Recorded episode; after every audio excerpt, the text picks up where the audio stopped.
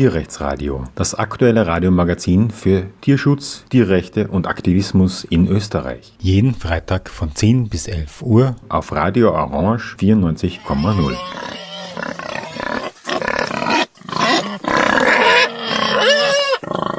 Willkommen beim Tierrechtsradio. Heute haben wir ein spezielles Thema, das ähm, speziell Universitäten, also viele junge Leute betrifft. Und da geht es äh, um das Projekt Blend-Based Universities. Und dazu habe ich zwei Studiogäste hier bei mir, die Laura und die Sophie. Hallo, grüßt euch. Hallo, hi, schön, dass wir da sein dürfen. Und ja, die zwei haben ein Projekt ich weiß nicht, müsst ihr mir dann noch erklären. Ich habe es verstanden, ihr habt es gestartet, aber ich bin genau. sicher, ah ja, ist wirklich von euch ausgegangen. Also in Graz zumindest, also die Lokalgruppe haben wir gestartet. Die mhm. Kampagne oder das Projekt gibt es natürlich schon länger und auch weit verbreiteter sozusagen. Ah, alles klar. Okay. Ja, also ich möchte wie bei mir üblich äh, am liebsten drei Blöcke machen. Im ersten Block möchte ich gerne, dass ihr beide euch ein bisschen vorstellen könnt, damit die Leute sich ein Bild von euch machen können was für einen Hintergrund ihr habt und so weiter. Dann im zweiten würde ich gerne näher auf das Projekt eingehen, was das Projekt ausmacht und so weiter. Und im dritten Teil dann ein bisschen einen Ausblick auf die Zukunft und eben, ähm, wie Leute euch unterstützen oder finden können und so weiter, also das Projekt. Fangen wir vielleicht einfach mal bei den Vorstellungen an. Und da ich ja leicht im Uhrzeigersinn denke, beziehungsweise in Leserichtung, die Laura sitzt links von mir, deswegen frage ich mal die Laura zuerst. Ähm, wer bist du und was machst du? Hi, ähm, ich bin Laura. Ich bin die Zwillingsschwester von Sophie. Sie wird gleich sich auch nochmal vorstellen. Ich bin Studentin an der Uni Graz und ich sag's oder wir sagen es gerne eigentlich so rum. Wir machen Tierrecht und studieren nebenbei, weil es genau. ähm, ja, man, man kann schon so ausdrücken. Das ist einfach unsere Prioritätensetzung ein bisschen ähm, vereinfacht dargestellt. Okay. Genau, und ähm, ich bin Sophie, wir sind beide im Tierrecht aktiv. Wir haben angefangen eigentlich ähm, mit unserer Tierrechtarbeit oder Tierschutzarbeit ähm, mit einer Hundevermittlungsorganisation. Ich war zuerst in einer Hundevermittlungsorganisation tätig und Laura hat auch in einer anderen gleichzeitig eine ähnliche Arbeit gemacht. Und irgendwann haben wir uns dann gedacht, hm, irgendwie ähm, möchten wir uns nicht nur auf die typischen beliebten Haustiere irgendwie fokussieren, sondern auch auf andere ausgebeutete Tiere, die ähm, noch in einem viel größeren Rahmen irgendwie leiden. Und ähm, so ist unser Weg dann ein wenig ähm, mehr Richtung Tierrecht gekommen und auch zum Verein gegen Tierfabriken, wo wir gerade aktiv sind. Mhm. Ja, du bist ja jetzt schon relativ schnell recht weit gekommen. Ich wollte ja noch ein bisschen mehr sozusagen früher bei eurer Kindheit beginnen, oh je. von der Idee her. Ähm, wie seid ihr überhaupt zu diesen Themen gekommen und gab es da irgendwelche Vorbilder bei euch, wo ihr sagt, okay, das waren Leute, die haben mich sehr beeinflusst, weil sie zum Beispiel tierschutzaffin waren, weil sie sehr viel Verständnis für Tiere vor, vorgelebt haben praktisch. Fällt euch dazu irgendwas ein? Wir waren eigentlich schon immer ziemlich tierschutzaffin. Ich denke, das ist ähm, bei vielen Kindern der Fall. Und bei uns war dieses Mitgefühl und die Empathie eigentlich auch immer sehr, sehr stark ausgeprägt. Ähm, und haben uns schon als Kind oft gegen das Fleischessen gewehrt. Ähm, wir haben aber also sehr, eine sehr große Hürde von unserer Mutter in den Weg gesetzt bekommen und sie hat es uns eigentlich verboten. Ähm, mit 16 haben wir dann rebelliert und haben gesagt, uns ist egal, was du sagst, Mama. Ähm, wir essen kein Fleisch mehr, weil wir wollen nicht mehr, dass Tiere für uns sterben. Ähm, genau, und dann geht das natürlich weiter. Man beschäftigt sich immer weiter damit und kommt drauf, vielleicht ist vegetarisch sein das Problem noch nicht zu Ende gedacht. Und ähm, als wir dann ausgezogen sind, beide mit 18 und nach Paris gegangen sind als Au pairs, haben wir uns nachher in Paris, der Klassiker irgendwie nach dem Abi. Genau, und ähm, da haben wir uns noch weiter mit dem Thema auseinandergesetzt ähm, und sind dann zu zweit eigentlich über Nacht dann vegan geworden. Und mit diesem starken Wunsch, irgendwas für die Tiere zu tun, ist dann der Schritt zum Tierrecht und ins Aktiv für die Tiere sein eigentlich auch nicht mehr sehr groß geworden gewesen. Mhm. Sophie, Laura hat erwähnt, dass eure Mutter das verboten hat. Hat sie das auch irgendwie argumentiert?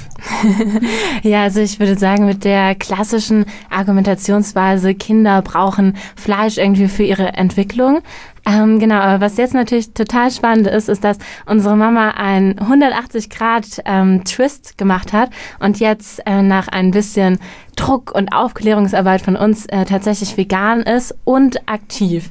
Also das ist echt einer der größten Erfolge, die wir irgendwie äh, schon so hinter uns gebracht haben und da sind wir total stolz auf unsere Mutter auch.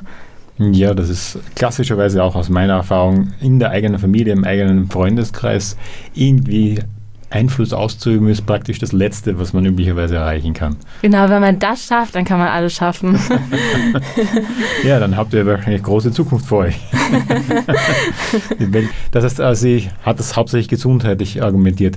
Und habt ihr mitgekriegt, was sie da jetzt dann letztendlich beeinflusst hat? Ich meine, er sagte, dass sie die Argumentation und so weiter ist wahrscheinlich dann von euch gekommen, aber habt ich habe zum Beispiel bei mir so gemacht, bei meiner Mutter, ich habe irgendwann mal ein Buch mitgebracht, das war gar nicht auf vegan getrimmt, das, vielleicht kennt ihr das sogar, Max Otto Brucker, ich habe vergessen, wie ist genau der Titel, ha, es war ein sehr generischer Titel. Es ging nicht um vegan, es ging einfach nur um gesunde Ernährung. Okay. Mhm. Ich glaube, wir kennen es nicht, und, oder du, Laura? Nee. Und ich habe mich hingesetzt und habe das Buch vorgelesen, nach und nach. Und er hat sogar ein paar Rezepte drin gehabt, die nicht vegan waren, aber im Prinzip hat er halt eben für eine möglichst wie sagen, nachhaltige Ernährung gesprochen, schon vor vielen Jahren, bevor Klimawandel äh, für die Ernährung ein Thema war. Und das habe ich ja vorgelesen. Ich weiß nicht, ob es einen großen Einfluss hatte, aber ich war halt konsequent genug und damit habe ich sie überzeugt, weil ich wenn sie was für mich kochen wollte, dann habe ich es halt nur gegessen, wenn es vegan war. Oh, wow. Und insofern war das von auch schon ein Weg. Aber vielleicht war es ja tatsächlich ein, äh, ein wichtiger Einfluss, weil äh, wir sehen das immer, dass es sehr, sehr wichtig ist, dass man eine Person im Umkreis hat, die man irgendwie kennt, die vegan ist. Einfach, dass vegan dann nicht mehr so was Abstraktes ist, sondern was Konkretes wird. Und äh, das darf man nicht unterschätzen, was das, was das ausmachen ja, kann. Nein, ich schätze, man kann viele Fehler insofern machen, indem man ein schlechtes Beispiel ist. Indem, ja, indem man die Leute zum Beispiel missionieren versucht. Ich glaube, das ist was, was am schlechtesten ankommt, nicht? Absolut, ja, ja. Ich kann mich erinnern, als meine Freundin damals zum ersten Mal vegane Leute getroffen hat, die hat sich bei mir danach, ich war gar nicht dabei, irrsinnig beschwert über diese Veganer, weil sie, ich weiß nicht genau, was die Begründung war, aber sie hat sie wirklich mehr nervig und mühsam gefunden, wahrscheinlich, weil sie genau das gemacht haben. Da können wir auch was dazu erzählen. Und zwar hatten wir, bevor wir vegan geworden sind, auch überhaupt kein gutes Bild von veganen Menschen. Wir waren vegetarisch und haben schon auf der einen Seite erkannt, dass das eigentlich theoretisch gut ist, was sie da machen und wir einen Schritt weitergehen müssten. Ähm, wir wollten uns selber aber nicht wirklich zu der Gruppe zählen.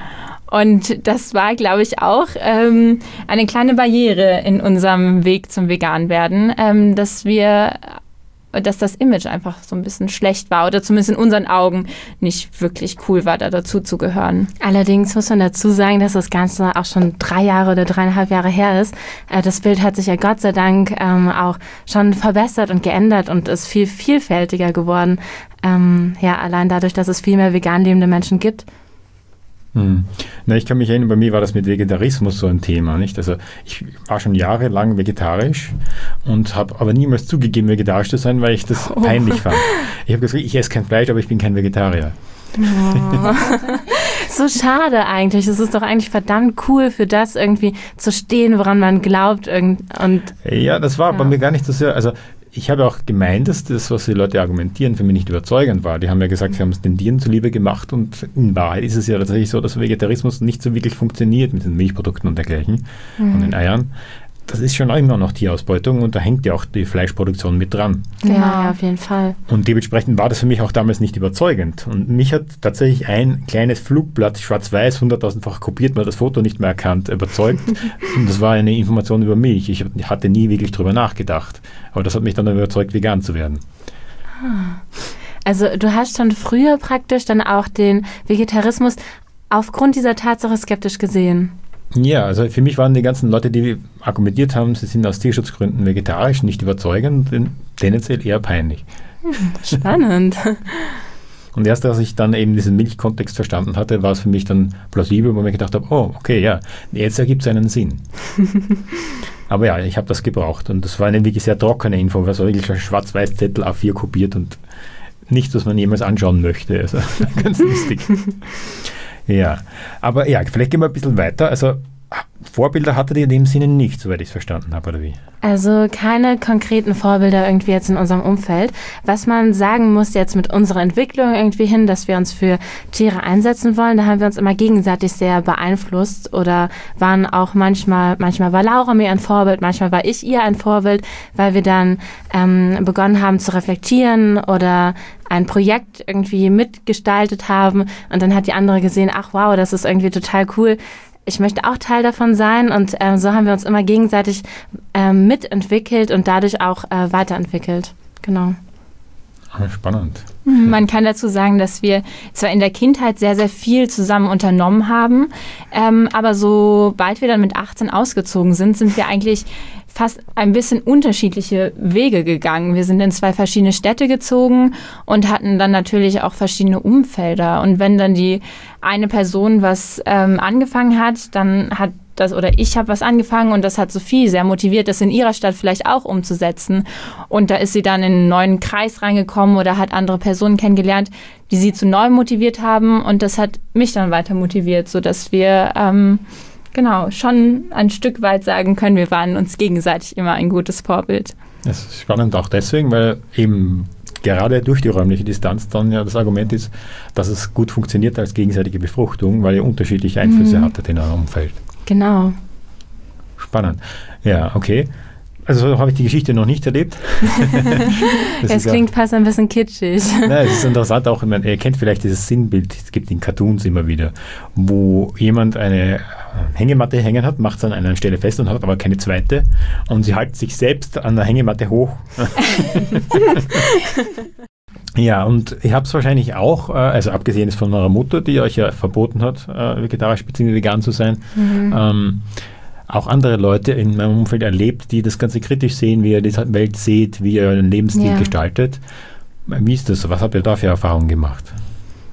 Mm, möchtest du die Frage beantworten oder soll ich, Lara? Ähm, absolut, ja. Man kann sagen, dass wir generell, uns wurde schon oft gesagt, uns als Zwillinge, dass wir ähm, manchmal hören wir das, ihr seid so gut für die Welt. Wir sind, ähm, wir haben halt einfach ein sehr positives Menschenbild und uns geht es ähm, viel darum oder wir geben teilweise uns auch selber auf, wenn wir manch anderes irgendwie, um hinter unseren Werten zu stehen und vielleicht auch was zu verbessern. Und unsere Familie und auch generell unser Umfeld hat das oft sehr kritisch gesehen und gesagt, ja, ihr seid zu idealistisch. Ähm, ide zu idealistisch zu sein, finde ich immer ein bisschen schade irgendwie. Dann man hört auf zu träumen. Und ähm, genau, unser Umfeld ist generell sehr, sehr fleischlastig schon immer gewesen und ein bisschen im eigenen Leben vielleicht stecken geblieben und hat aufgehört zu träumen. Wir haben auch keine einzige vegane Person gekannt, als wir uns dazu entschieden haben, vegan zu werden ähm, und haben es trotzdem aber gewagt. Aber auch gemeinsam, als gemeinsamer Schritt, das ist auch vielleicht wichtig dazu zu sagen. Und habt ihr direkt den Schritt vom Fleischkonsum vom Veganismus gemacht oder einen Zwischenschritt? Ja. Leider nicht. Also da war ein riesiger Zwischenschritt dazwischen. Also erst ähm, dann äh, zum Pesketarischen. Damals dachten wir noch, das wäre Vegetarismus, aber ja, darauf sind wir dann erst später gekommen, dass man Fisch und andere Meerestiere auch mitdenken muss. Und dann ähm, haben wir auch erst leider äh, später das ganze Leid mit der Milchindustrie und Eierindustrie und den weiteren Industrien ähm, dann auch ja verstehen können und da war dann, ich glaube, da lagen dann eineinhalb Jahre zwischen dem, ähm, wir wollen kein Fleisch mehr essen und wir wollen generell in keiner Form mehr ähm, Tierausbeutung unterstützen und vegan sein. Ja, das sind jetzt Zeithorizonte, die mich nicht besonders schrecken. Bei mir ist schon länger her und das, ich war viel länger vegetarisch. Okay. ähm, Jetzt ist es natürlich auch so, was habt ihr dann als äh, Widerstände dann in eurem Umfeld erlebt? Ihr sagt, ihr seid bei euch war im ganzen Umfeld sehr fleischlastig. Mhm. Und üblicherweise, ich habe das so kennengelernt, wenn man allein dadurch, dass man da sitzt und anders ist als die anderen Leute, fühlen sich die Leute so weit äh, provoziert, dass sie das kommentieren müssen und ja. damit umgehen müssen, obwohl man gar nichts gesagt hat. Mhm. Und ich glaube, das trägt viel auch zu dieser Wahrnehmung, weil die auch damals meine Freundin hatte nur durch die Präsenz der anderen Leute und dass sie mitbekommen, da ist was anderes, fühlen sie sich schon kritisiert, weil anscheinend unterschwellig irgendwie doch die Idee da ist, die müssen das ja schlecht finden. Ja, das stimmt. Also man muss sagen, ich kenne einige VeganerInnen, die keinen Kontakt mehr zu ihrer Familie haben. Das ist bei uns zum Glück nicht der Fall. Es ist das aber sah mal kurz danach aus. genau. ähm, es ist aber immer wieder sehr, sehr schwierig. Also wir haben die ersten Weihnachtsfeste, nachdem wir vegan geworden sind, waren ein großer Kampf, ähm, wo wir von allen Seiten versucht wurden, unter den Tisch zu argumentieren. Ähm, genau, das finde ich eigentlich immer schade, weil wenn ich eine Person kennenlerne oder treffe, die andere Einsichten, Ansichten hat, weil sie sich mit Themen vielleicht anders beschäftigt hat oder von einer anderen Perspektive angeschaut hat, dann ähm, sollte man doch vielleicht versuchen, da mit Interesse dran zu gehen, vielleicht interessiert nachzufragen und nicht direkt skeptisch zu sein. Ähm, genau, das war immer ein bisschen schade, das habe ich nicht ganz verstanden, aber auch unser Umfeld ist jetzt, hat einige größere Schritte Richtung Veganismus gemacht. Und ähm, das kann man schon als Erfolg zählen, vielleicht. Mhm. Ja, na, bei mir ist ja das anders. Ich stehe das ja in den Kontext, wie ich mit neuen Themen umgehe, versuche es aus dieser Perspektive heraus zu verstehen.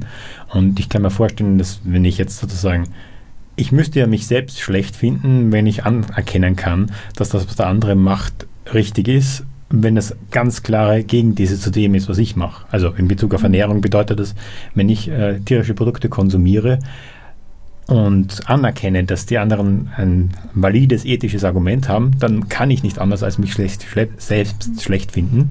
Mhm. Das bedeutet dann natürlich auch, ich muss einen Grund finden, warum ich eh okay bin, wenn ich nicht mhm. vorhabe, mich zu ändern. Absolut. Aber ja, ich glaube, da liegt genau dieses tiefe Problem irgendwie, dass unsere Identität so sehr damit verknüpft ist, mit was wir essen irgendwie. Und das muss sich ein bisschen lösen und dann können wir bestimmt auch offener in solche Gespräche reingehen. Ähm. Und deshalb ähm, vielleicht auch der Ansatz an Universitäten und vielleicht an junge Leute mehr heranzutreten, weil ich das Gefühl habe, sie sind doch offener dafür, weil sie ähm, bestimmte Verhaltensweisen halt noch nicht so lange verfolgen, noch ziemlich offen sind und sagen, okay, ich versuche eh gerade mich zu finden, ich habe noch keine feste Identität vielleicht ähm, und ich reflektiere jetzt mal Sachen und ähm, ändere es auch. Aber wenn ich seit 50 Jahren Fleisch esse, dann ist es natürlich schwierig. Mhm. Und Jetzt war noch die letzte Frage, die ich vorher so wirklich einging auf das Projekt, das du jetzt gerade erwähnt hast, noch stellen wollte, war ja, wie ihr grundsätzlich damit umgeht, mit diesen kritischen und ablehnenden Haltungen von anderen Leuten. Seid ihr eher auf der Schiene, dass ihr sagt, wir wollen mit ihnen argumentieren? Oder wie ich zum Beispiel in den letzten Jahren immer mehr in die Richtung gehe, dass ich sage, okay, es geht gar nicht so sehr darum, das Intellektuelle zu machen, weil das ist meistens nicht der Punkt, sondern es geht eher um auf die fast, könnte man sagen, emotionale Basis zu kommen und zu sagen, okay, man muss Verständnis signalisieren und sagen, okay, ja, jeder ist auf dem Weg und war ja bei mir auch mal anders. Dementsprechend geht es nicht darum, den anderen zu überzeugen, weil das ist gar nicht der Punkt, an dem es scheitert. Wie, oder hat er da einen anderen Eindruck? Ähm, genau, also das teilen wir auf jeden Fall, dass es wichtig ist, mit ganz viel Verständnis, aber auch mit einer kleinen Portion Liebe irgendwie auf andere Menschen und auf KritikerInnen irgendwie zuzugehen, vor allem wenn es konstruktive KritikerInnen sind, ähm, wobei das sind sie nicht immer. Aber ähm, ja, also wir selbst sind glaube ich, auch relativ privilegiert in sehr vielen unterschiedlichen Aspekten. Aber alleine, dass wir die Möglichkeit hatten, die Ressourcen, die Bildung, die richtigen Impulse irgendwie zu der richtigen Zeit, haben uns es ermöglicht, unseren Umgang mit anderen Tieren zu reflektieren. Und diese Möglichkeiten und Ressourcen hat noch nicht, hat nicht jeder Mensch. Und ähm, ich glaube, mit diesem Bewusstsein und mit dieser Haltung muss man auch auf andere Personen zugehen Gleichzeitig waren wir selbst ja auch ähm, nicht immer vegan und wie Laura schon erzählt hat, ähm, auch zu einem Zeitpunkt sehr skeptisch gegenüber Veganismus.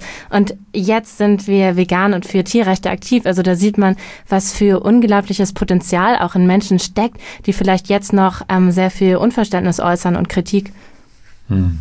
Ja, das war bei mir speziell auch so. Ich habe damals eine Kollegin gehabt, die im VGD damals aktiv war. Und mit der habe ich wochenlang diskutiert. Und ich war zum Beispiel davon überzeugt, da ging es um Aktivismus im Prinzip. Ich war überzeugt davon, dass es aussichtslos ist, sich äh, zu engagieren, weil die große Mehrheit der Leute sich nicht interessiert und nichts tut. Und wenn ich als Einzelner etwas tue, dann hat das kaum einen Effekt. Es mhm. lohnt sich nicht der Aufwand. War damals meine Überzeugung.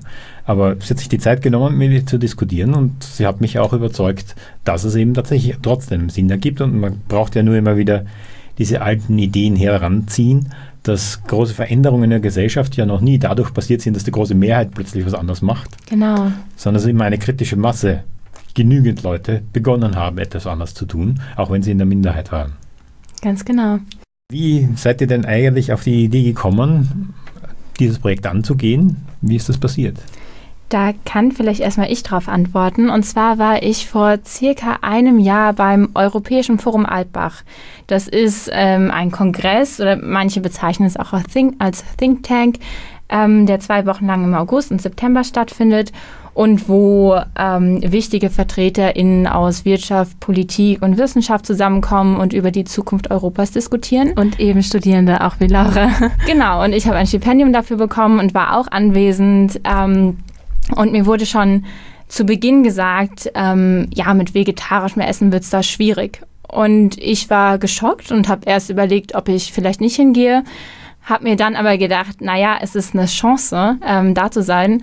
Und ähm, da gibt es viel Bedarf, was zu verändern. Und ähm, ich muss mich da sicherlich durchkämpfen, aber es könnte auch einen großen Effekt haben.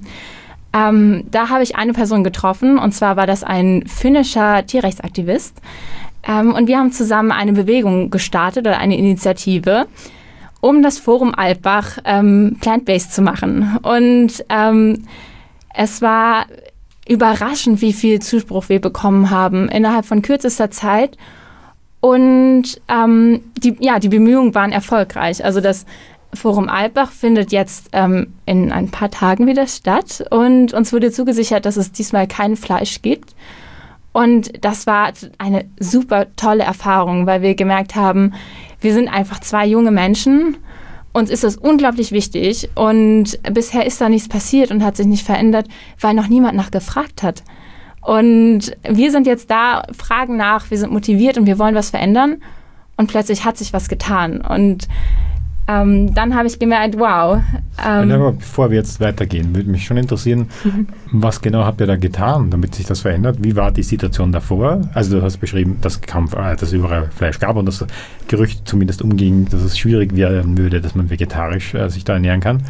Das war der Status von ähm, was Angebot. Aber warum war das so? Hast du das herausgefunden? Ähm, ja, naja, es war also die Agrarindustrie war, würde ich sagen, auch eher groß. Das hieß, am Anfang, auch wenn wir in Restaurants gehen, in Tirol ist Speck ein Gewürz, das ist kein Fleisch. Ähm, und genau die Erfahrung habe ich da gemacht. Also ich habe immer wieder nachgefragt, ob sie denn veganes Essen für mich haben. Und sie haben gesagt, ja, ja, sie kümmern sich drum, sie fragen extra nach. Ähm, ich kam an und dann hieß es, ja, vegan, vegetarisch steht da vorne. Und es gab nichts Veganes. Es war rein vegetarisch, immer. Und ähm, ja, das hat mich sehr wütend gemacht. Und das, ähm, die Veranstaltung wurde generell als grünes Event bezeichnet. Sie haben ähm, dafür eine, ein Zertifikat bekommen und ähm, das hat mich schockiert und den finnischen Tierrechtsaktivisten auch. Und dann haben wir, ähm, der, der andere Aktivist hat sich gemeldet bei einer großen Veranstaltung im Publikum und hat gesagt, wir starten das jetzt, kommt auf mich zu, wenn ihr dabei sein wollt. Und dann sind wir das angegangen und haben eine WhatsApp-Gruppe gegründet. Ähm, wo dann ziemlich schnell auch 70 Leute drin waren und ähm, haben ein Treffen gemacht. Ähm, eine Frage, wie groß ist das Asbach-Treffen üblicherweise? Das war der Hund, der schüttelt. ähm, ah, das kann ich, also es sind einige hundert Leute auf jeden Fall. Ähm, halt wichtige VertreterInnen aus Politik, Wirtschaft, Wissenschaft, die nicht die ganzen zwei Wochen über da sind meistens, sondern sie kommen extra an für ein paar Tage, um Vorträge zu halten und dann Stipendiatinnen, ähm, vielleicht einige hundert aus, aus der ganzen Welt theoretisch, ähm, die die zwei Wochen über da sind. Genau.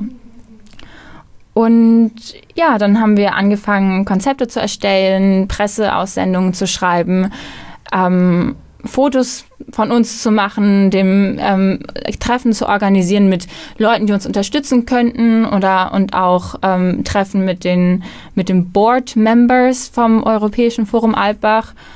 Und wart ihr da schon organisiert als eine Initiative oder so? Weil wenn du sagst, du hast Presseaussendungen geschrieben, das muss ihnen bezahlen.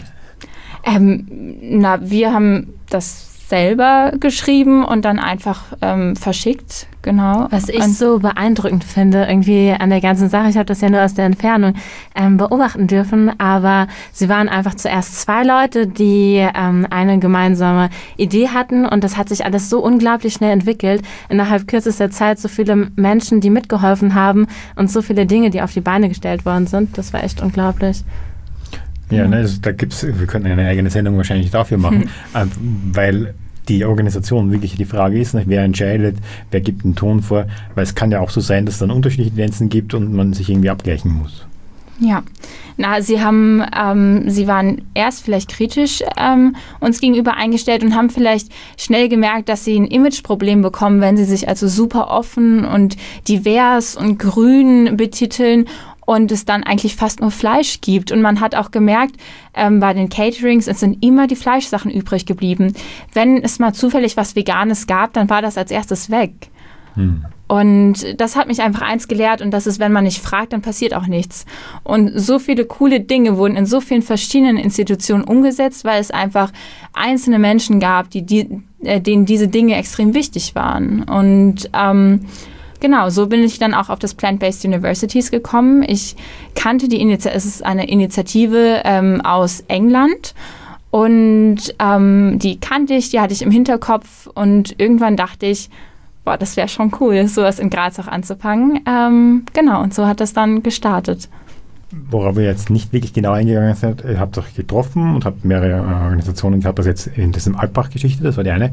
Ich schätze, bei den Plant-Based Universities, da gab es wahrscheinlich schon ein bisschen äh, Vorab-Erfahrung auch Informationen, wie sie grundsätzlich das Projekt aufbauen. Oder war das etwas einfach nur, das ist die Idee und versucht es einfach? Genau. Ähm, ja, enorm. Also, wenn es okay ist, Laura. Ähm, es gibt ein riesiges Netzwerk und in England sind sie ja auch schon seit, ich glaube, eineinhalb Jahren ähm, dran mit der Kampagne und haben diese Kampagne gestartet. Es ist generell ein Projekt, was unterstützt ist von Animal Rising. Ich weiß nicht, ob man den Begriff kennt oder noch ähm, den alten Begriff Animal Rebellion. Sie haben sich jetzt umbenannt. Und ähm, ja, es gibt schon sieben Universitäten, die Erfolge errungen haben und zugesichert haben, dass sie plant-based werden in einem äh, Schritteplan sozusagen. Äh, ja, und da gibt es natürlich sehr, sehr viel auch von dieser Kampagnenführung in den unterschiedlichen Universitäten zu lernen. Es gab jetzt ein ähm, Sommercamp oder eine kleine Konferenz, ähm, auf der ich, ich glaube, vor einer oder eineinhalb Wochen war. Und da hat man sich eben getroffen und es waren unglaublich viele Studierende von den verschiedenen Universitäten da und haben sich halt ausgetauscht. Was ist an meiner Universität gut gelaufen, was ist schlecht gelaufen, was waren die Hürden und ähm, wie können Menschen, die neu anfangen, wie wir jetzt gerade in Graz, wie können sie von diesem Wissen profitieren? Mhm. Und das war jetzt auf dieser Veranstaltung. Aber gibt es da zum Beispiel auch Online-Dokumentation dazu? Ich stelle mir eben vor, wenn jetzt zum Beispiel Leute sagen, in meiner Universität hätte ich das auch gerne. Ähm, ist da schon ein Informationsangebot, das man leicht bekommen kann, bevor so ein Event passiert? Genau, ähm, das geht eigentlich ziemlich leicht. Ähm, man geht einfach auf ihre Webseite, Plant-Based Universities, und kann sich ähm, bei ihnen melden. Also da füllst du einfach so einen Reiter aus und sagst, dass du Interesse hast und dann meldet sich jemand bei dir und dann äh, nehmen sie sich Zeit für ein Zoom-Meeting und erklären dir einfach die Schritte, wie sie normal vorgehen, dass sie dich an die Hand nehmen und ähm, warten darauf, dass man, glaube ich, zu dritt oder zu viert ist und dann kann man langsam die Initiative starten.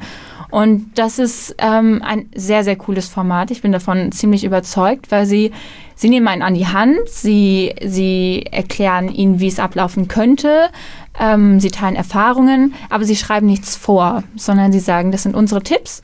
Wie ihr das umsetzt, ist eure Sache, aber ähm, wir sind immer Ansprechpartner.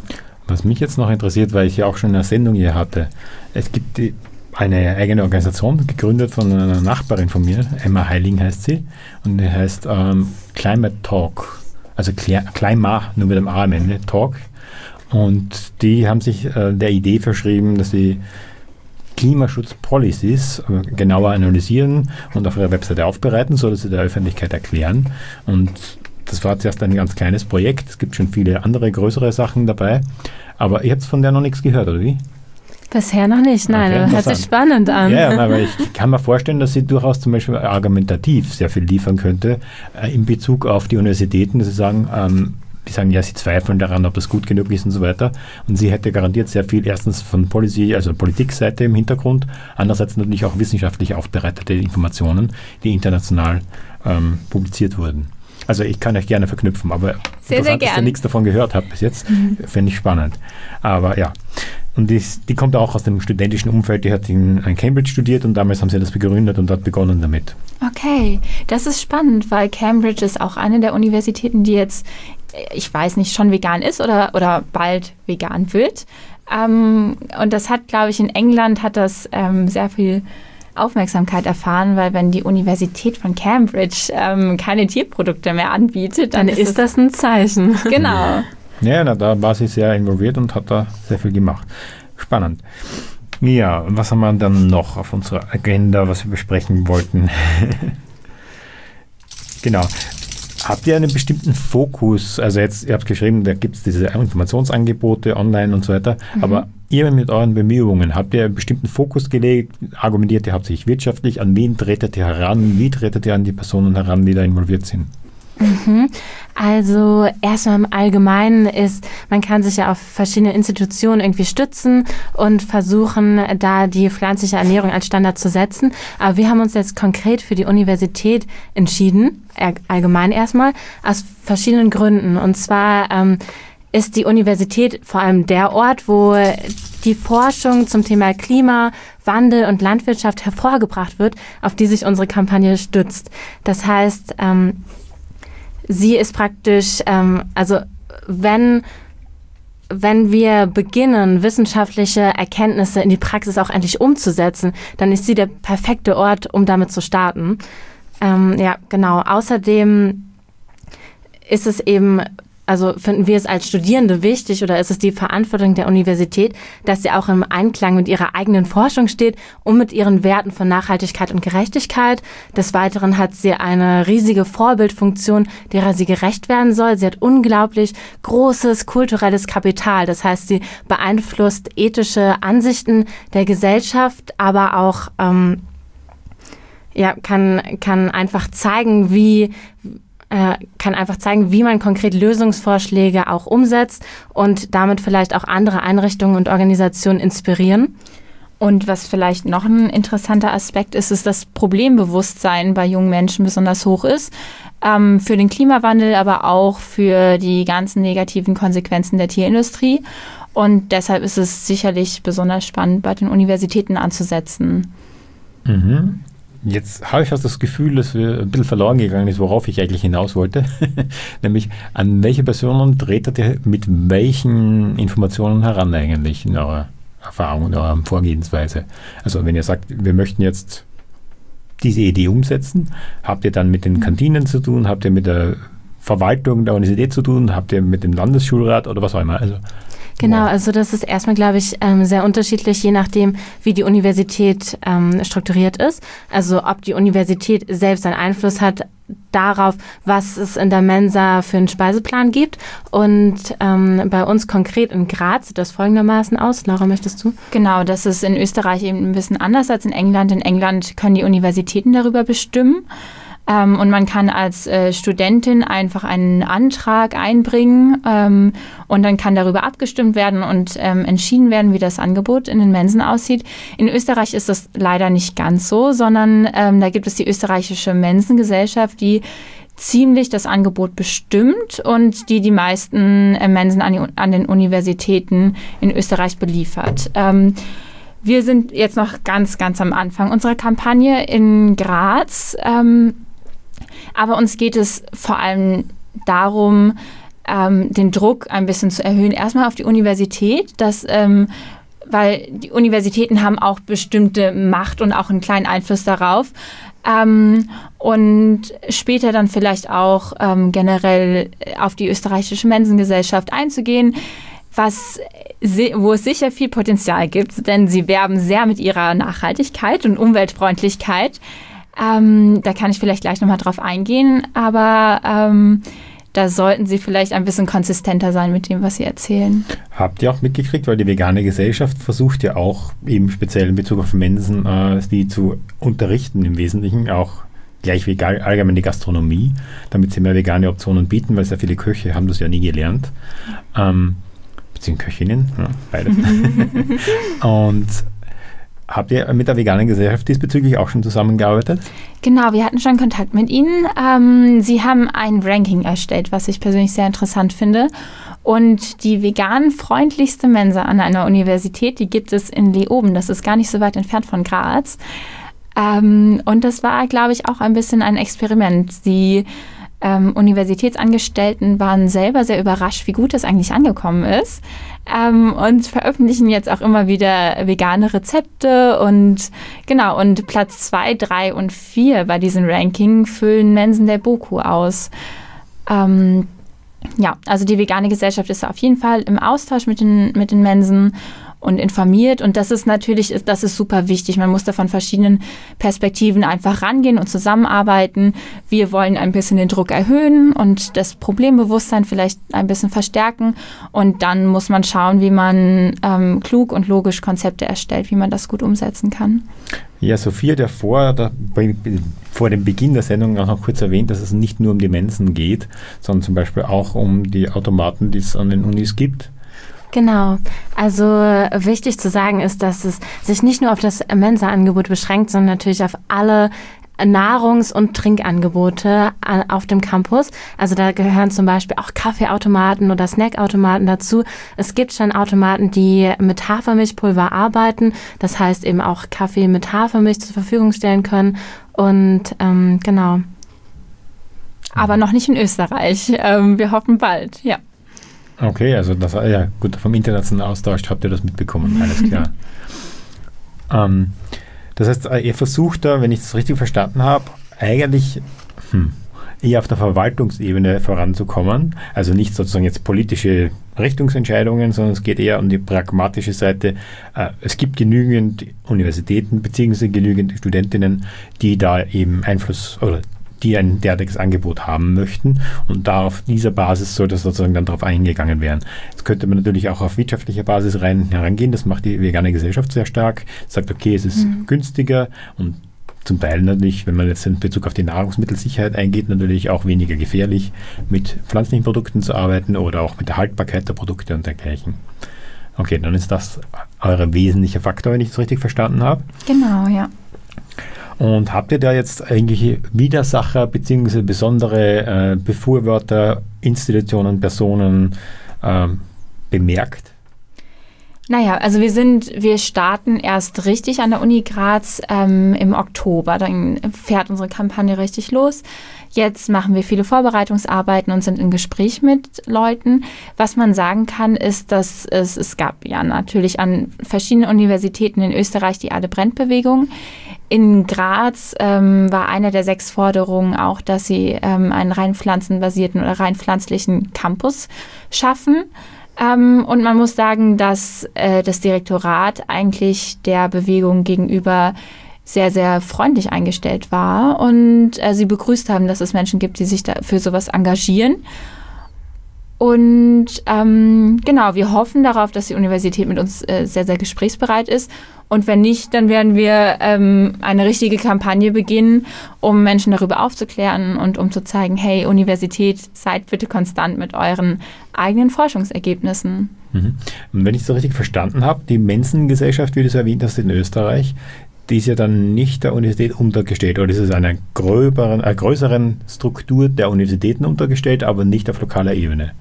Genau, ja. Also sie müssen sozusagen, wenn ich das richtig durchblicke, sozusagen kriegen sie den Auftrag und dann nehmen sie den an. Ähm, und deshalb liegt viel in der Entscheidungsmacht auch bei dieser ähm, österreichischen Mensengesellschaft. Und wie ich vorhin schon ein bisschen angeteasert habe, da gibt es noch ähm, viel, viel Potenzial, viel Bereiche, wo sie sich verbessern können. Ja, sie sind sehr umweltfreundlich oder schreiben sich das zumindest auf die Fahne. Ähm, das beschränkt sich aber vor allem auf ähm, weniger Verpackungen, kürzere Transportwege, ähm, reiner, reinen Ökostrom und auch, dass sie sagen, sie haben wunderbare Tierschutzstandards. Sie müssen nämlich mindestens ähm, das AMA Gütesiegel tragen. Und was das AMA Gütesiegel konkret bedeutet, sehen wir vielleicht oft immer mal wieder in äh, VGT-Aufdeckungen. Ähm, Genau. Und deshalb könnte es auch für die österreichische Mensengesellschaft eigentlich ein ähm, gutes oder eine Verbesserung des Image hervorbringen, wenn sie ähm, sich auch da vielleicht ein paar Schritte weiter in die äh, pflanzlichere Richtung gehen. Und was vielleicht noch erwähnt werden sollte, ist, dass wir ganz konkret von Fachleuten von ProVeg, aber auch von Plant-Based Health unterstützt werden, um Menüänderungen lecker, gesund und halt eben ernährungsphysiologisch sinnvoll zu gestalten. Ähm, genau, das mhm. ist, denke ich, auch überzeugend. Ja, ich kann mir auch vorstellen, dass sie von der Professionalisierung her es gibt öfter von der Gastronomie ja die Rückmeldung jetzt nicht speziell auf Mensen bezogen, dass das Angebot nicht angenommen wird. Und sehr oft hat das ja damit zu tun, wie es angeboten wird. Wenn man genau. eben jetzt explizit schreibt, ja, das ist die vegane Alternative, dann haben viele Leute Vorbehalte. Wenn sie das gar nicht erst groß erwähnen und sagen, okay, wir haben ein, ein nachhaltiges Angebot und da ist halt zufällig auch etwas Veganes dabei, mhm. ist schon mal was anderes. Oder wenn man es als Alternative bezeichnet, obwohl man es einfach als ganz normale Speise einfach nur bezeichnen könnte und solche Dinge. Mhm, genau. Und da gibt es auch viel Veränderungsbedarf weil die österreichische Menschengesellschaft, sie schreiben sich auch auf die Fahne, dass sie ähm, täglich mindestens ein vegetarisch oder veganes Angebot haben. Das bedeutet, es gibt manchmal sogar noch nicht mal etwas Veganes zu essen. Das heißt, es besteht noch nicht mal die Möglichkeit, das auszuwählen. Und ähm, genau, deshalb gehen auch viele Menschen, die ich kenne, überhaupt gar nicht mehr in die Mensa. Und ähm, zum Teil sind diese veganen Gerichte auch dann, also bestehen aus Beilagen oder sind nicht besonders gut angerichtet. Ähm, ja. Ja, da schließt sich dann der Kreis auch wieder mit der Ausbildung des Kochpersonals, genau. dass das bisher nicht gelernt hat. Ja, na, die vegane Gesellschaft sehe ich da schon auch in einer Schlüsselrolle, dass sie sozusagen die Kompetenzen fördert, was das betrifft. Aber das kann natürlich mit eurem Projekt Hand in Hand gehen. Wisst ihr eigentlich jetzt äh, in Österreich, was da noch für Bemühungen gibt äh, an anderen Universitäten? Also wir haben jetzt gehört von Graz. Gibt es da noch andere Unis? Äh, bisher noch nicht, aber wir rufen ganz konkret natürlich dazu auf, dass ähm, wenn Studierende daran interessiert sind, Plant-Based Universities auch an ihrer Uni zu starten, also nicht nur in Österreich, auch in Deutschland oder äh, generell in Europa, dann ähm, werden sie mit begleitet und äh, das würde uns natürlich freuen, wenn das nicht nur auf Graz beschränkt bleibt. Mhm. Okay. Ähm, Jetzt ist natürlich die Frage, okay, das ist jetzt mal jetzt beschrieben, wie ihr bis jetzt vorgegangen seid. Ist natürlich mhm. noch nicht alles finalisiert offensichtlich. Ähm, was stellt ihr euch denn eigentlich vor, dass sozusagen euer Projekt realistischerweise bewegen kann? Und in welchem Zeitrahmen haltet ihr das für realistisch? Mhm. Das ist eine spannende Frage, weil Punkt eins ist ähm, auf jeden Fall, dass dieses Projekt das Potenzial bietet, den öffentlichen Diskurs über Lösungsmöglichkeiten, wie wir an den Klimawandel herantreten, zu beeinflussen. Das heißt, alleine, dass eine eine Ernährungsumstellung, ein Ernährungssystem, was 100 Prozent pflanzlich ist, in diesen Diskurs aufgenommen wird, das ist schon ein, das ist ein massiver Erfolg, den, den man vielleicht erreichen kann. Und uns geht es eben nicht darum, das äh, Problembewusstsein noch drastisch zu erhöhen, sondern aufzuzeigen oder Bewusstsein zu schaffen, dass es für dieses Problem nämlich auch Lösungen gibt. Genau, und ähm, da sind die Universitäten eben auch der Ort. Also es, die Studienlage zeigt deutlich, dass äh, gerade die Tierindustrie ein riesiger Treiber der Klimakrise ist. Aber wenn man ein Ernährungs, das Ernährungssystem ähm, zum Beispiel jetzt mal ganz gesponnen. Es gibt eine tolle Studie von Nemec und Pur, dass wenn sich ähm, 100 Prozent der Leute vegan ernähren würden, das, was natürlich ein toller Traum ist, aber es zeigt, wie viel Potenzial darin steckt, ähm, dass 67 Prozent der äh, Gesamtflächen auf der Welt frei werden würden, die wir natürlich dann dafür nutzen können, sie wieder zu renaturieren und zu verwildern, was ähm, uns eine, die, Möglichkeit, die Möglichkeit bietet, auch ähm, Kohlenstoffabbau zu betreiben. Und Laura, du wolltest hier noch einhaken. Genau, da kann ich dich einmal verbessern. Und zwar sieht die Zahl nämlich noch besser aus. Das sind 76 Prozent, oh, was nicht 67. Ah.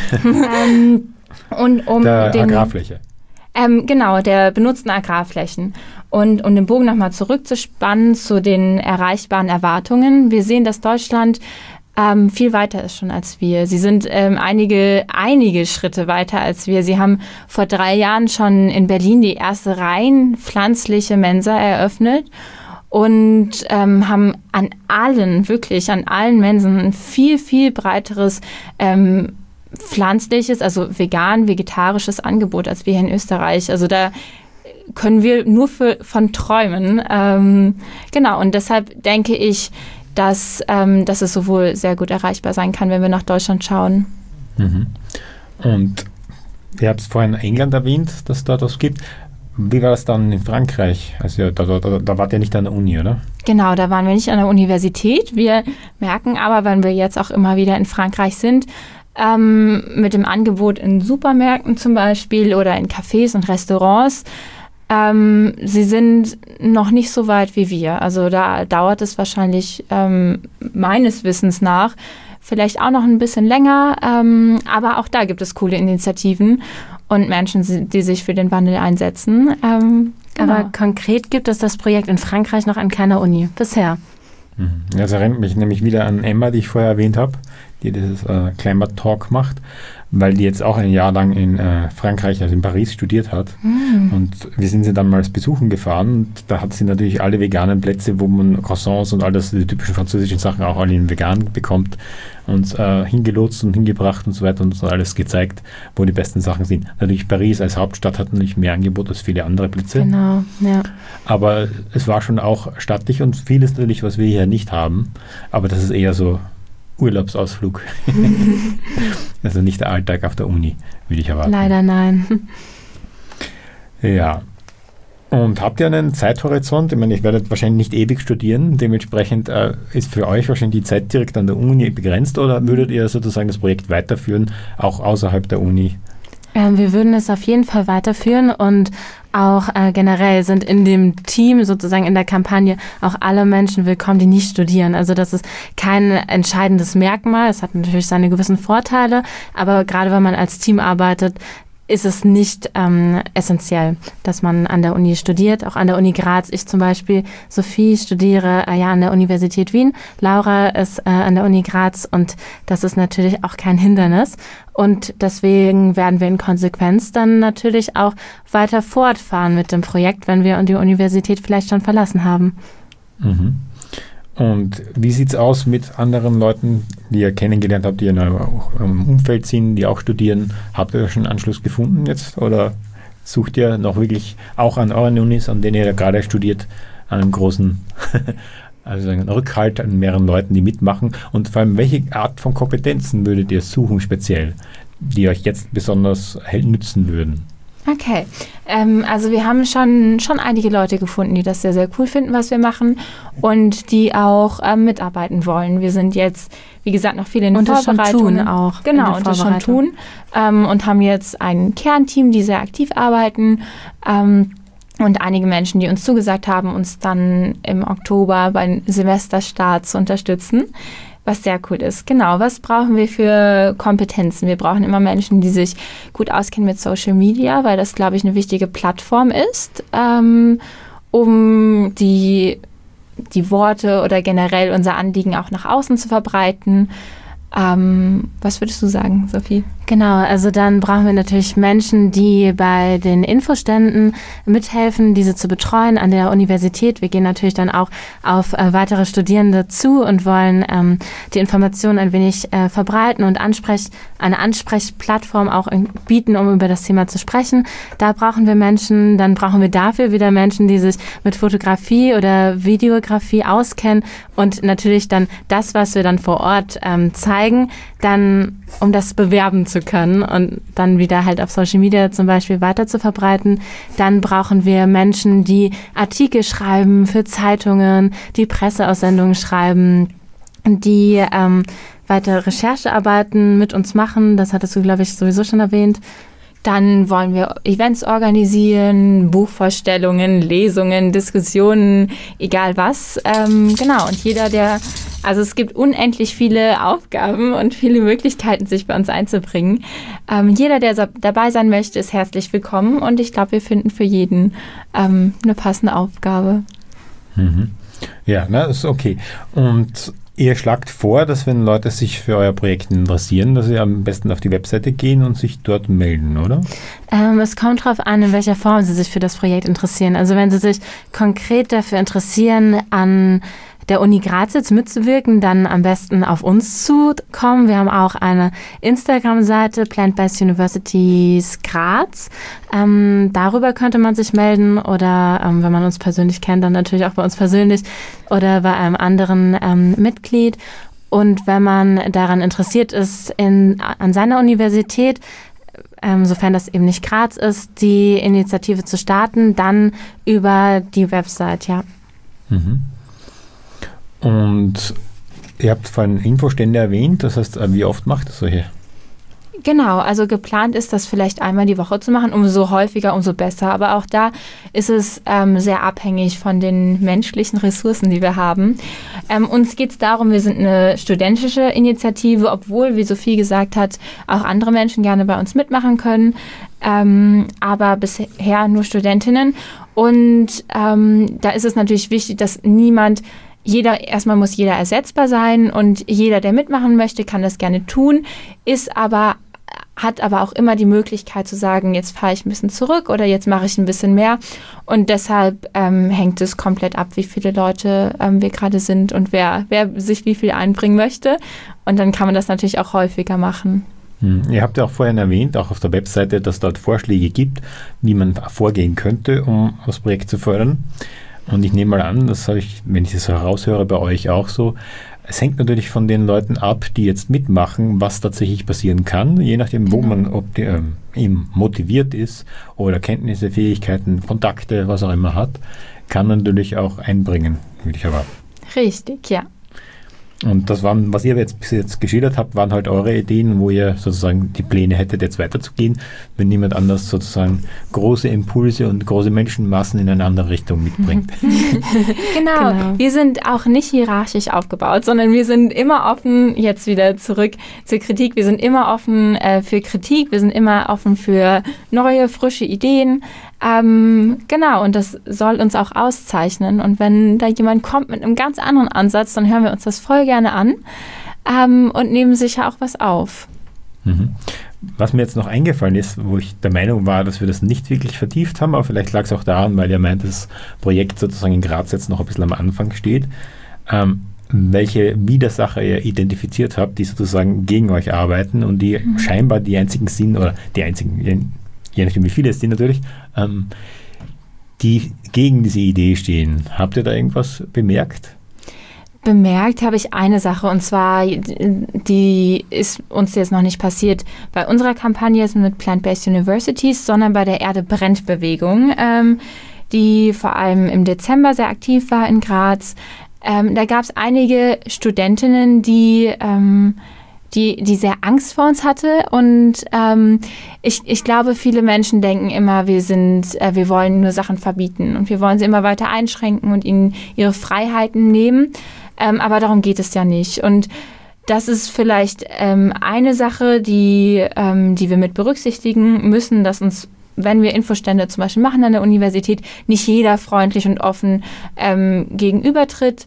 Aber das ist auch okay. Und solange die Leute gesprächsbereit sind, gibt es auch kein Problem und man kann da ähm, sehr, sehr nett drüber reden und sich austauschen. Es wird aber immer Leute geben, ich denke, das sind wir gewohnt auch aus, von anderen Stellen, ähm, die sich einfach nur lustig machen und die ein bisschen Hass schüren, schüren wollen. Ähm, und denen es aber nicht wirklich ähm, darum geht zu verstehen, warum wir das tun. Genau, also ich denke, unser größter Gegner ist das Unverständnis irgendwie, was uns äh, entgegengebracht werden könnte. Und darauf gilt es dann natürlich einfach adäquat zu reagieren und ähm, unsere Botschaft auch ähm, dann vielschichtig irgendwie weiterzugeben und gut zu erklären.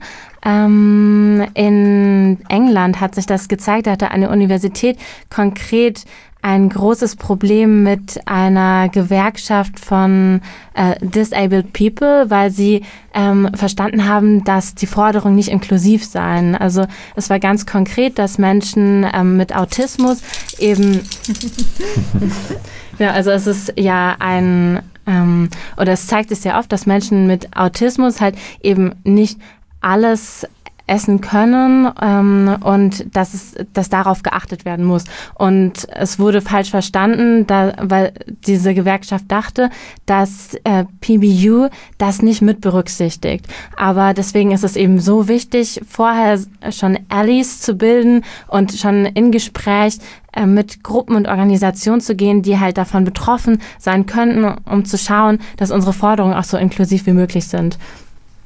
Ja, da gibt es ja auch diese Grundidee, die ich mal bei irgendeinem Projektmanagement-Seminar oder so sehr schön präsentiert bekommen habe.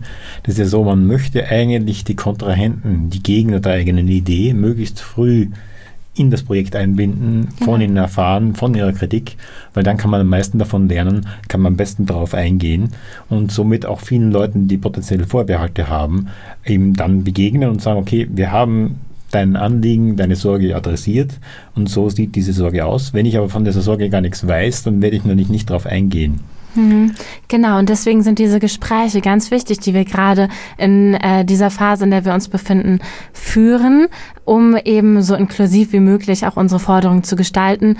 Und ähm, ja, wir handeln eben im besten Interesse und Wissen und das soll auch natürlich niemanden diskriminieren und alle mitnehmen. Mhm. Ja, jetzt haben wir schon sehr viel davon gesprochen, wie das Projekt aufgebaut ist, was ihr jetzt genau damit tut. Fehlt euch jetzt noch etwas, was wir vergessen haben, was wir über, überscrollt oder übersehen haben? Nein? Okay. Wunderbar. Ähm, ja, dann danke ich euch sehr, dass ihr euch die Zeit genommen habt, im Tierrechtsradio mit dabei zu sein und wünsche euch auch noch viel Erfolg mit eurem Projekt. Vielen und Dank. Dass auch viele Leute einsteigen und viele Universitäten dann auch mitmachen. Und ich glaube, ihr seid sehr gut darin, äh, tatsächlich inklusiv zu sein. Also ich ja. habe das ja schon erwähnt, wie ihr das seht und auch mein persönlicher Eindruck von euch ist, dass ihr da sehr weit geht. Und ganz am Anfang äh, war kurz in Erwähnung, dass wir, also ich glaube, Laura, du hast es gesagt, dass die Mutter, äh, deine Mutter sich die Sorgen gemacht hat, dass ihr zu idealistisch seid. Mhm. Und ich glaube, ein Punkt, der meistens vernachlässigt wird bei all diesen Dingen, wenn man sagt, von Weltverbesserern und so weiter redet, es geht ja auch darum, es ist im Prinzip auch Eigennutz, wenn ich mich selbst dadurch gut fühle, dass ich Dinge tue, von denen ich überzeugt sein kann, dass in der Welt einen positiven Effekt haben, weil ich natürlich selbst davon profitiere, wenn die Welt besser funktioniert. Und es ist nicht selbstlos in diesem Sinne, dass man sagt, ich mache das für alle anderen. Ich mache das für mich und alle anderen im Prinzip. Absolut, das ist ein richtig schöner Gedanke. Und ja, das stimmt auch. Ja, dann, wie gesagt, äh, alles Gute für das Projekt und ich hoffe, wir hören und sehen uns bald wieder. Sicherlich, vielen, vielen Dank. Tierrechtsradio, das aktuelle Radiomagazin für Tierschutz, Tierrechte und Aktivismus in Österreich. Jeden Freitag von 10 bis 11 Uhr auf Radio Orange 94,0.